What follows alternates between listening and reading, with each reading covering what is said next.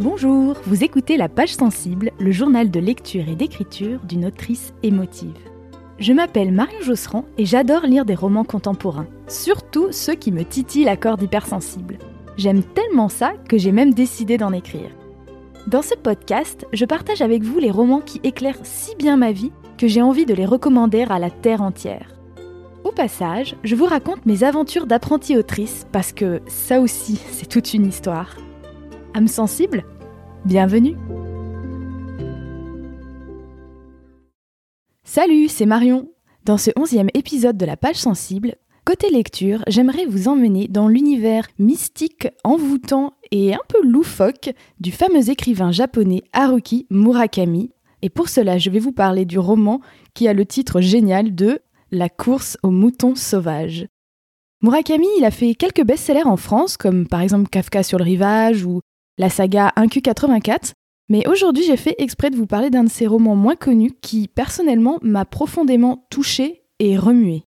Ensuite, côté écriture, je vous parlerai de ma retraite d'écriture ratée à Barcelone, ou comment je n'ai pas écrit une ligne en 10 jours de vacances, et pourquoi c'est peut-être eh ben, une excellente nouvelle en fait. Et si vous êtes sage, je vous lirai quand même les quelques bribes de la ville que j'ai saisies au vol dans les notes de mon téléphone. Aujourd'hui, côté lecture, je suis très excitée parce que c'est la première fois que je vous parle d'un auteur japonais. Peut-être que certains, certaines d'entre vous le savent déjà parce que vous m'avez suivi sur mon ancien blog euh, avant la page sensible qui était consacrée au, voyage. Euh, j'ai vécu un an au Japon, euh, de septembre 2019 à septembre 2020, mais j'y avais déjà effectué deux longs voyages, dont un de deux mois où j'avais fait du volontariat dans des fermes dans l'ouest du pays. Enfin bref, je suis une très très très grande fan du Japon. Le Japon a toujours fait partie de, on va dire, de mon univers, euh, de mes horizons et notamment littéraires. Alors euh, ça a commencé quand j'étais au collège et que je piquais les mangas de ma sœur. Mais assez rapidement aussi, euh, je piquais les, BD de Taniguchi que ma mère adore, qui est une forme de, je dirais, à mi-chemin entre le manga et, et la BD plutôt de tradition franco-belge, mais d'un auteur japonais qui s'appelle Taniguchi. J'ai commencé à apprendre le japonais euh, de manière autodidacte euh, quand j'étais au lycée. Ensuite, j'ai pris des cours euh, à la fac en option. Et j'ai fait mon, premier grand voyage hors d'Europe. La première fois de ma vie que j'ai pris un avion long courrier, c'était pour aller à Kyoto voir mon, chéri de l'époque quand j'avais 20 ans. Donc le Japon, c'est vraiment un... Ça fait partie de, de mon univers personnel et littéraire, et notamment également cinématographique. J'aime beaucoup, beaucoup les films japonais. Et parmi tout cet univers qui m'a marqué dès l'adolescence, il y a un livre qui s'appelle Kafka sur le rivage que m'avait prêté ma meilleure amie au lycée, qui est un roman d'initiation assez mystique, très très marquant, qui est, je pense, le roman le, plus connu de Haruki Murakami, l'auteur dont je veux vous parler aujourd'hui. Mais peut-être parce que je suis une tête de l'art et j'ai un esprit de contradiction, aujourd'hui j'ai envie de vous parler d'un de ses livres moins connus, mais qui moi m'a tout autant marqué. Je n'irai pas jusqu'à dire que c'est un de mes livres préférés. Par contre, c'est un des livres qui m'ont le plus remué. Et je sais que c'est un livre qui va rester avec moi. Déjà, je l'ai lu euh, pour la première fois il y a... Hmm, ça fait bien 6 ans, 7 ans. Et ce livre, il, est resté avec moi. Il a, laissé une empreinte en moi, dans mon imagination, et hmm, peut-être même dans ma psyché. et je trouve que c'est quand même euh, bah, assez balèze. Ce roman, c'est donc La course au monton sauvage. C'est le troisième roman d'Haruki Murakami. Il est sorti au Japon en 1982. Donc, comme vous pouvez le constater, euh, ça fait 40 ans. C'est pas, pas une sortie de la dernière rentrée littéraire. Et il n'est sorti en France qu'en 1990. Mais c'était la première fois qu'on traduisait un roman en français de Haruki Murakami. Donc, c'est le roman qu'il a fait rentrer, entre guillemets, sur euh, le marché français. C'était une traduction de Patrick DeVos.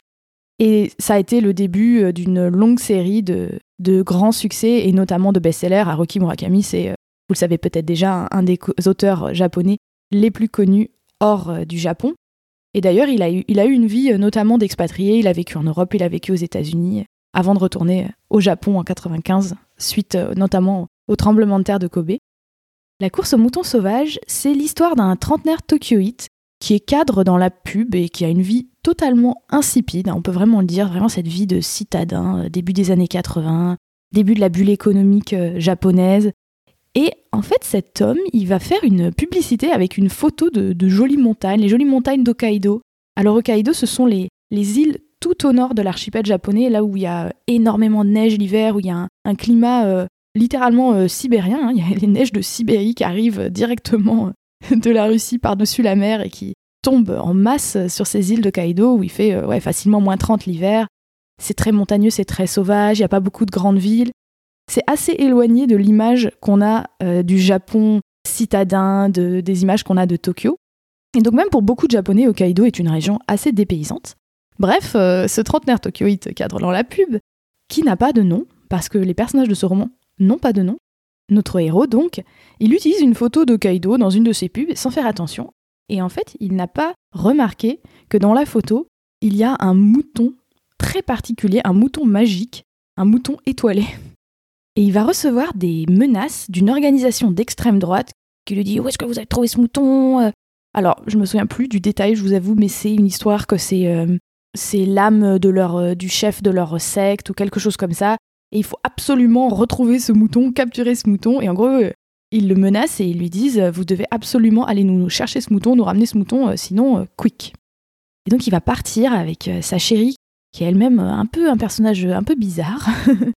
et il va partir au fond des montagnes d'Hokkaido, donc on se retrouve dans ce paysage de race campagne montagnarde pour essayer d'aller euh, retrouver ce mouton.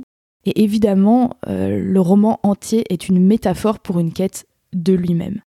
Je dois préciser que, comme souvent dans les romans de Murakami, l'histoire, elle, peut paraître assez loufoque, euh, assez simpliste, un petit peu bizarre, se dire tiens, oui, bon, il va chercher un mouton dans la montagne, c'est pas très intéressant. Mais je pense qu'il faut vraiment le lire pour comprendre la, la profondeur, c'est-à-dire que, en fait, c'est toujours un voyage intérieur il était fan euh, notamment euh, de tragédies grecques et, il s'intéresse beaucoup à la psyché, au sous-texte. Il y a toujours des sous-entendus, il y a toujours des doubles, voire des triples, voire des quadruples lectures dans les romans d'Haruki Murakami. Pourquoi est-ce que ce livre m'a marqué et pourquoi j'en recommande la lecture? Eh bien tout simplement parce que j'ai retrouvé l'essence de tout ce que j'aime chez Murakami et que d'ailleurs j'avais aussi aimé dans Kafka sur le rivage par exemple.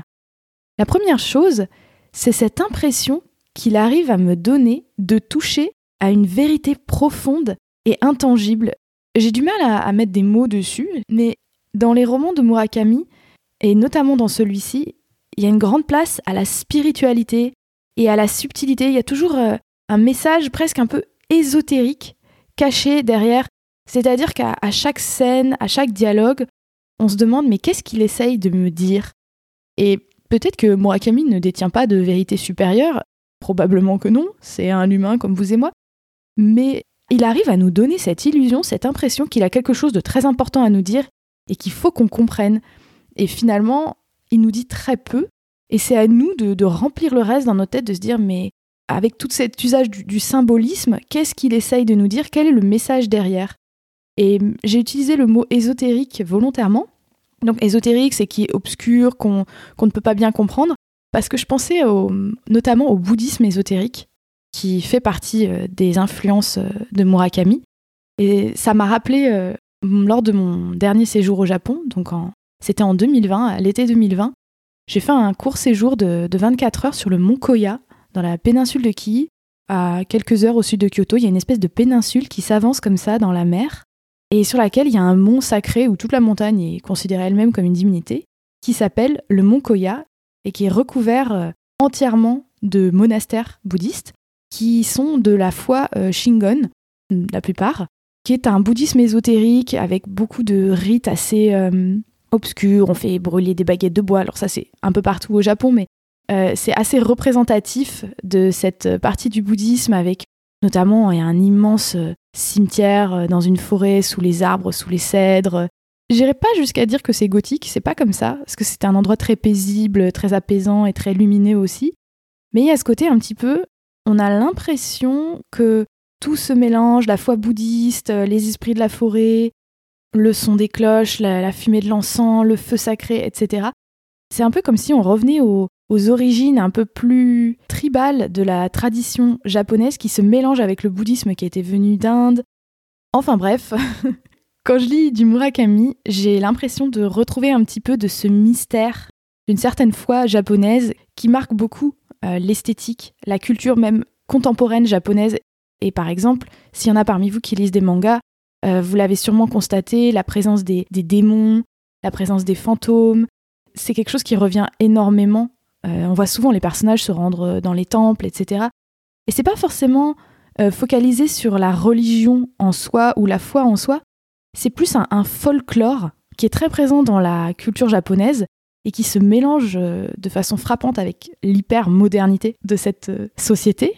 Et je trouve que c'est quelque chose qu'on retrouve vraiment dans les romans de Murakami, mais avec sa patte personnelle à lui. Souvent, quand on lit des présentations ou des critiques des livres de Murakami, on retrouve le terme de réalisme magique. Et c'est vrai que, en fait, on est toujours sur un fil entre le fantastique et le réaliste, et on ne sait jamais trop à quoi s'en tenir. Est-ce qu'on est dans du roman contemporain? Est-ce qu'on est dans quelque chose qui bascule dans le fantastique? La première comparaison qui me vient à l'esprit pour euh, essayer d'expliquer ça, ce sont les, romans d'Oscar Wilde. C'est-à-dire que voilà, c'est pas euh, pas du Harry Potter avec euh, des mages qui arrivent avec un chapeau sur la tête, une baguette magique et paf, ils font des ils font de la lumière. On sait jamais trop qu'est-ce qui relève de la réalité, qu'est-ce qui relève de l'imagination des personnages, qu'est-ce qui relève de quelque chose de réellement fantastique, potentiellement magique.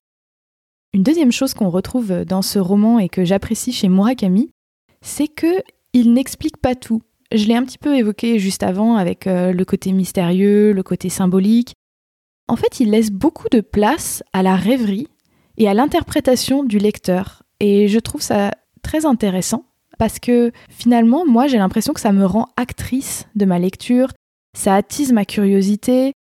Et c'est des livres qu'on peut lire assez lentement, se laissant bercer. C'est un peu comme une espèce de, de mélodie. Et moi, à titre personnel, moi qui écris, eh bien, ça m'intéresse de me dire ah oui, c'est intéressant de des fois de ne pas tout dire et de laisser le lecteur ou la lectrice compléter, de laisser une part de oui de mystère, de une part d'interprétation. ça m'a intéressé. Ensuite, quelque chose de très très typique des romans de Murakami, c'est que le livre est baigné dans une forme de sensualité étrange. C'est-à-dire qu'il y a toujours une place assez importante au sexe dans les romans de Murakami, et notamment au fantasme un petit peu bizarre. C'est un thème récurrent. Et quand je dis fantasme, je ne parle pas forcément de quelque chose de glauque ou de purement, comme on peut s'imaginer, purement sexuel euh, au premier sens du terme. Mais par exemple, dans ce roman euh, La course au mouton sauvage, le personnage principal est fasciné par les oreilles de sa copine. Pour lui, ses oreilles, euh, c'est ce qu'elle a de plus beau, ce qu'elle a de plus intéressant, et il revient toujours, il parle toujours de ses oreilles. Et puis bon, après, on a toujours la deuxième lecture, l'oreille, l'écoute, qu'est-ce que ça représente, etc. Et moi, dans ces romans, c'est quelque chose à titre personnel qui va à la fois euh, m'intéresser, me déranger, me bousculer. Et c'est toujours intéressant parce qu'il y a une deuxième lecture. Mais à ce propos, je tiens quand même à faire un petit disclaimer. Parce que par exemple, euh, il a eu énormément de succès avec sa trilogie 1Q84. Moi, personnellement, je n'ai pas réussi à terminer cette euh, trilogie, justement parce que euh, il y avait une place trop grande à une forme de sexualité qui, moi, me, dérangeait profondément. Donc, je dois dire que le dosage n'est pas le même d'un roman à l'autre de Murakami, et que des fois, pour moi personnellement, il dépasse une limite qui ne me convient pas. Dans La course au mouton sauvage, c'est pas le cas. C'est juste suffisamment bousculant, dérangeant, juste qu'il faut pour se dire tiens, c'est intéressant de pouvoir explorer ça par le roman, d'accord. Euh, je veux bien jouer le jeu de d'entrer dans la psyché d'un personnage qui vit sa sexualité comme ça, d'accord, ça me va. Mais je dois dire que c'est pas le cas dans tous ces romans, pour moi. Enfin, ça m'a frappé en, me replongeant dans ce roman pour vous le présenter dans le podcast. Je me suis rendu compte, comme j'ai lu cette euh, fameuse saga 1Q84 il y a pas très longtemps, qu'on y retrouve ce thème récurrent des organisations et sectes euh, d'extrême droite. Et c'est quelque chose, que j'avais pas conscientisé jusqu'à présent que ça revient quand même assez régulièrement dans les, dans les romans de Murakami. Et c'est vrai que moi, j'ai découvert euh, un petit peu par hasard, euh, lors de mon dernier séjour, que c'est vraiment un énorme phénomène au Japon et qui est très peu connu. Personnellement, j'ai été abordée dans, la rue par des gens qui venaient me parler en anglais, qui me disaient alors, qu'est-ce que tu fais Des petits jeunes, très sympas. Ah, t'es étudiante, qu'est-ce que tu fais Tu travailles Ah bah non, je suis en voyage, oui, oui, je travaille un petit peu, mais je voyage surtout. Ah d'accord, est-ce que tu voudrais pas venir On fait une lecture sur un tel truc. Et en fait, euh, ils m'ont donné un petit flyer et après, je me suis renseignée auprès d'un japonais qui m'a dit Mais euh, ça, ça, c'est une secte extrême droite. Et c'est une secte religieuse. Et il n'était pas du tout surpris. Apparemment, c'est extrêmement courant, donc on en parle peu, mais il y a énormément, énormément de gens au Japon qui font partie de ces sectes. C'est drôle parce que bah, on en entend très peu parler, à part dans les livres de Murakami, du coup. Pour conclure sur la course aux moutons sauvages et sur euh, Haruki Murakami de façon générale, je dirais que je peux pas les compter parmi mes livres préférés, mais vraiment, comme je le disais euh, en intro du podcast, parmi les livres qui m'ont marqué, interrogé, bousculé, et je trouve que ça vaut la peine d'en lire au moins un, ne serait-ce que pour découvrir une espèce de d'univers complètement loufoque et différent de ce qu'on connaît, et aussi quelque chose qui est extrêmement bien écrit. La plupart des livres de Murakami que j'ai lus étaient traduits par Hélène Morita, et je trouve toujours avec une plume extrêmement fluide, extrêmement belle, ce sont toujours des très très bonnes traductions. Et donc pour mettre un pied dans l'univers des auteurs japonais, je trouve que c'est un très bon choix. Je vous propose de passer directement au côté écriture parce que dans le dernier épisode, j'avais fait une section écriture un petit peu plus courte parce que j'arrêtais pas de m'étaler sur Bernard Clavel que j'adore.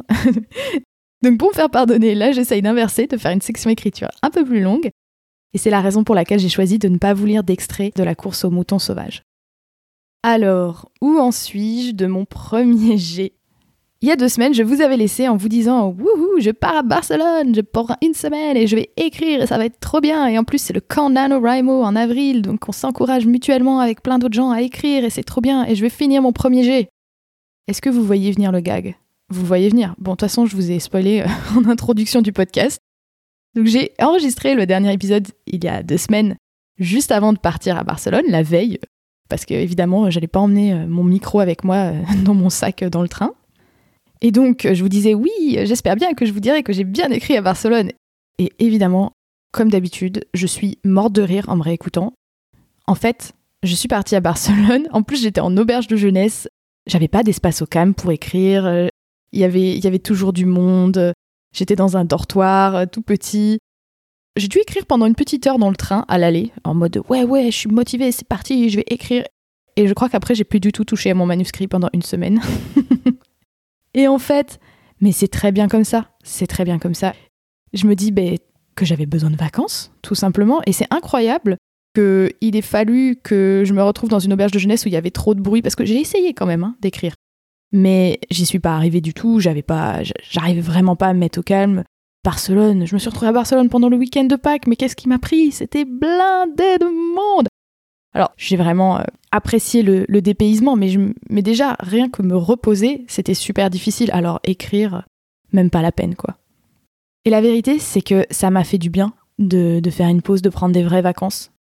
Et même quand je suis rentrée chez moi euh, le jeudi, donc il me restait euh, trois jours de vacances, vendredi, samedi, dimanche, ben, en fait, j'ai pas non plus écrit, j'ai pris le temps de revoir mes proches.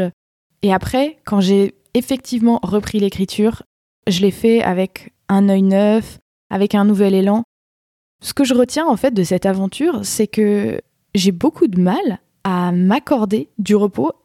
Le plus dur, c'était pas de ne pas écrire, parce que qu'est-ce que c'est dix jours de non-écriture dans un premier jet qui de toute façon me prend six mois à écrire? C'est rien. Mais en fait, le plus difficile, c'était que je culpabilisais de ne pas écrire, je stressais de ne pas écrire. Et quelque part, ça a un petit peu entaché mes vacances quand même. Je trouve ça fou que ça soit aussi difficile à accepter pour moi de faire une pause. Euh, vraiment, je trimballe cette espèce de culpabilité avec moi quand j'écris pas. Et je me dis euh, qu'il y a vraiment quelque chose à, travailler là-dessus. C'est vraiment dommage en fait de gâcher ses vacances comme ça. Donc là, j'enregistre cet épisode, on est samedi, hein, j'enregistre toujours les épisodes plusieurs jours avant de les publier. Et je suis très contente parce que ça fait trois jours que je me suis remise à écrire. Donc en fait, en vrai, j'avais dix jours de vacances, mais j'ai vraiment presque pas écrit pendant, disons, deux semaines, deux bonnes semaines, euh, exactement depuis que j'avais enregistré l'épisode, en fait, euh, le dernier épisode de podcast. Et je dois dire que quand je suis revenue de mes vacances, il m'a quand même fallu quelques jours pour arriver à m'y remettre. Et là, je me suis dit, mince, j'ai le syndrome de la page blanche, c'est horrible, c'est l'angoisse, je vais plus jamais écrire de ma vie. Enfin, le truc que ça refait à chaque fois, chaque fois que j'ai une interruption d'écriture, j'ai l'impression que je vais plus jamais y arriver de ma vie. Et là, ce que j'ai fait, j'ai fait ce que je fais souvent. J'ai pris mon, petit carnet et j'ai écrit en, mode, en mode journal, quoi, journal intime.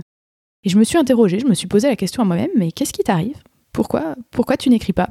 Par exemple, là, euh, c'était une soirée tranquille, j'étais chez moi, j'avais aucun engagement, c'était calme, j'étais en forme, et je me disais, bah, pourquoi est-ce que tu n'écris pas là? Pourquoi t'es pas en train d'écrire? Et donc, je je m'interroge sur la page. Et c'est en écrivant dans mon journal que je me suis rendu compte qu'en fait, j'avais extrêmement peur de finir ce premier jet. Et donc, puisque j'avais peur de le finir, bah, je le finissais pas. Logique Mais pourquoi est-ce que j'avais peur de finir ce premier jet Parce qu'en fait, j'avais peur, et j'ai toujours peur d'ailleurs, hein, la peur n'est pas partie, je l'ai juste domptée. j'ai peur de tout ce qui va suivre. Parce que là, il me reste littéralement 5 scènes à écrire. C'est rien. Il me reste euh, même pas 5% à écrire de l'histoire. Il me reste rien. Et en plus, on peut dire, quand on a le syndrome de la page blanche, ah, je sais pas quoi écrire, je sais pas par où commencer. Non, moi, je sais exactement ce qui se passe dans ces scènes-là, je sais ce que j'ai envie d'écrire. Il n'y a pas de problème, en fait. Si je le fais pas, c'est parce que je m'en empêche. Et pourquoi je m'en empêche? C'est parce que quand j'aurai écrit ces cinq scènes, j'aurai terminé mon premier jet. Quand j'aurai terminé mon premier jet, qu'est-ce que je vais faire? Bah, Je vais le mettre de côté à reposer et je vais reprendre l'ouvrage de mon autre roman qui est en attente pendant ce temps, mon premier, le premier roman que j'ai écrit, qui est déjà euh, très avancé dans les réécritures, euh, qui a déjà eu des bêta-lectures. Et qu'est-ce qu'il va falloir que je fasse?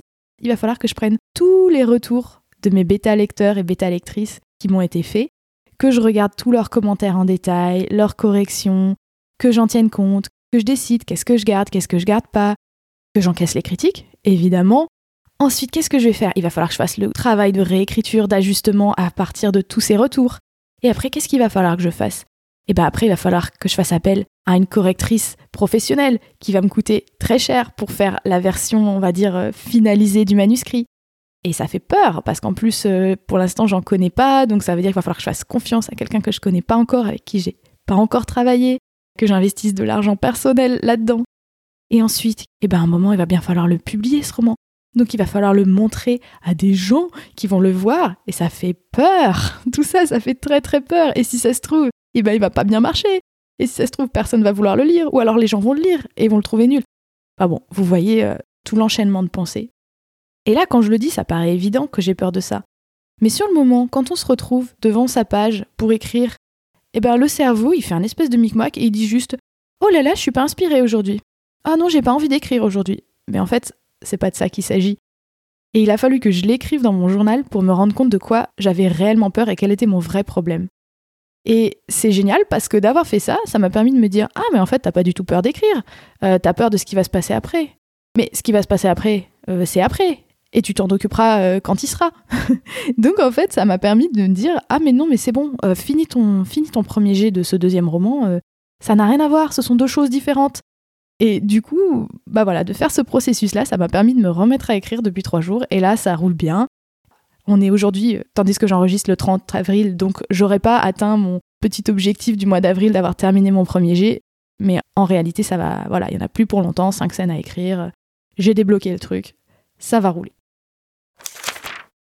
En tout cas, merci d'avoir tenu jusque-là avec moi à travers mes atermoiements d'écriture, mes blocages, déblocages, reblocages, redéblocages. Et pour vous remercier d'être resté jusque-là, comme je ne vous ai pas lu d'extrait de la course aux moutons sauvages, je voudrais quand même euh, vous lire les petites notes que j'ai prises de façon euh, totalement spontanée et sans me relire, sans, sans réécrire sur mon portable quand j'étais à Barcelone. En fait, quand je suis partie pour ces vacances, j'étais vraiment très très très très fatiguée. J'étais, en fait, j'étais surmenée, hein, tout simplement, parce que je m'étais surmenée comme une vilaine, et j'avais vraiment besoin de repos. Donc je m'étais dit, je ne vais pas à Barcelone pour faire du tourisme, par exemple, euh, je n'ai pas fait un seul post Instagram. J'avais pas de programme. Euh, la seule chose que j'ai faite, c'était de visiter la Sagrada Familia, parce que, quand même, la Sagrada Familia. Mais c'est tout. Sinon, euh, j'ai traînassé. J'ai traînassé dans la ville, j'ai traînassé à l'auberge de jeunesse. J'ai binge-watché la dernière saison de Chronique de Bridgerton. Enfin, vraiment, je me suis surtout reposée. Et comme par hasard, de l'ennui, de la lenteur et du rien, du vide, émerge quand même toujours, euh, je trouve, l'envie de, créer. Et c'est pour ça que des fois, spontanément, hop, je prenais mon portable et j'écrivais un petit, juste une petite phrase de quelque chose que j'avais vu. Donc je ne vous ai ramené aucune photo de Barcelone, mais je vous ai ramené ces petites impressions que voici. Barcelone, avril 2022. Dans la ruelle devant l'hostel, des orangers dont les fleurs exhalent leur parfum à la nuit tombante, et dont les oranges insipides tentent les touristes ignorants. La foule sur les remblasses, du catalan, du français, de l'allemand, une odeur de paella et de crustacés, des bocs de sangria, des leggings et des valises à roulettes. À la horchateria de la Rambla del Poblenao, du granissat au citron avec une paille en plastique anachronique et de la glace goût crème. Au Jardin de las Tres Chimeneas, un skater avec une grosse tache de sueur au cul. Je viens juste de comprendre pourquoi ils portent tous des jeans aussi baggy.